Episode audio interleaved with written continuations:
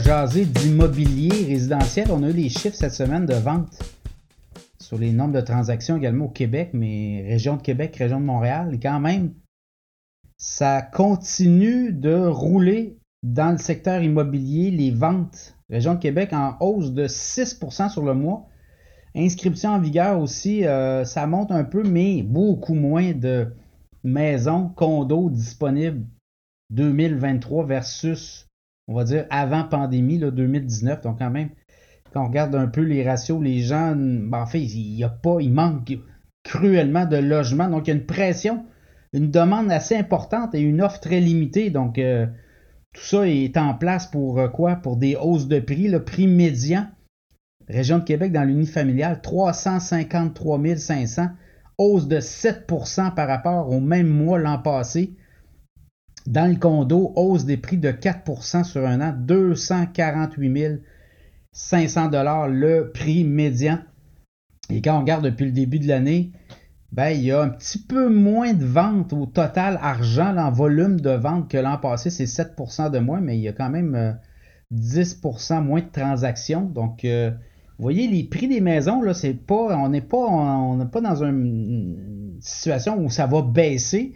Dans les prochaines années, on le sait, les demandes euh, pour des logements euh, vont s'accentuer. Euh, l'immigration fait en sorte qu'il y a des nouveaux arrivants. Les gens arrivent, ils veulent un logement, veulent se loger, veulent des maisons, veulent des condos. Donc, ça fait une pression également. Il y a une génération qui arrive aussi sur le marché, veulent, ont un pouvoir d'achat, veulent acquérir une maison. Donc, ce qu'on voit actuellement, puis j'ai vu passer des transactions la semaine dernière, région de Québec, ben, des prix Premièrement, au-dessus de l'évaluation, des fois, dans certains cas, 100 000 au-dessus de l'évaluation municipale et 30, 40 000 au-dessus du prix demandé. Donc, il y a eu surenchère, il y a eu une bataille entre euh, des acheteurs euh, et ça a fait en sorte que les prix sont encore très élevés. Région de Montréal, je regarde rapidement, prix médian d'une maison familiale, 549 000, c'était 3% c'est 3% de plus qu'à pareille date l'an passé. Dans le condo, 402 000.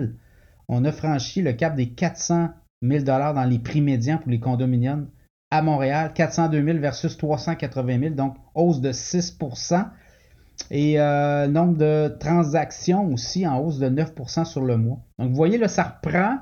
Ça reprend les fondamentaux. Évidemment, les gens qui achètent des maisons sont qualifiés. Donc, les banquiers ont fait le travail, ont regardé oui, vous vous qualifiez à 7% pour euh, une hypothèque 5 ans. Par contre, on fait le stress test qui appelle aussi. On ajoute toujours 2% 2-3% pour voir si on est capable d'absorber des hausses importantes. Mais là, on arrive au bout de la run, comme on dit. Il va y avoir des baisses de taux éventuellement. C'est pas cette année, c'est l'an prochain. Donc, euh, mais ce que j'ai vu aussi, euh, c'est que attendez-vous à avoir des taux d'intérêt élevés encore pour plusieurs, plusieurs trimestres même euh, peut-être même jusqu'en 2025. Je regardais les taux euh, anticipés par les grandes euh, banques canadiennes sur les, taux hypothécaires, là, ça demeure quand même élevé.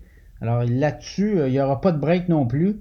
Donc le marché boursier, le marché immobilier, on le voit là, continue quand même d'être assez performant. Ce qui s'en vient aussi, ben, vous le voyez, là, les, les promoteurs veulent construire, les villes, est-ce qu'on va débloquer les permis? Il manque 100 000 logements par année d'ici 2030. Au moins, là, même ça va au-delà de ça. Mais pour arriver à combler une espèce d'équilibre offre-demande, il faudrait construire au Québec quoi, 680 000 logements d'ici 2030, ce qui ne sera pas possible, je vous l'annonce. Donc, euh, ce qui va arriver, oui, on va pousser des logements, oui, on va pousser des projets, de construction de logements, mais on ne sera pas capable d'atteindre l'équilibre. Donc, qu'est-ce que ça va faire? En bout de ligne? Les prix vont continuer à monter. Évidemment, si les taux d'intérêt baissent, ben, les hypothèques, les coûts d'emprunt vont être beaucoup moins élevés, mais les prix vont venir s'ajuster.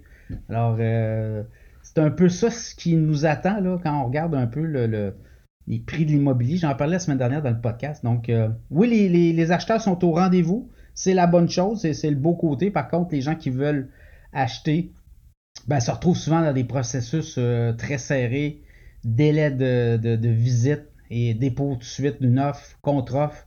Est-ce qu'on est capable de, de renchérir? Donc, aussi ça, ça fait partie maintenant de l'équation.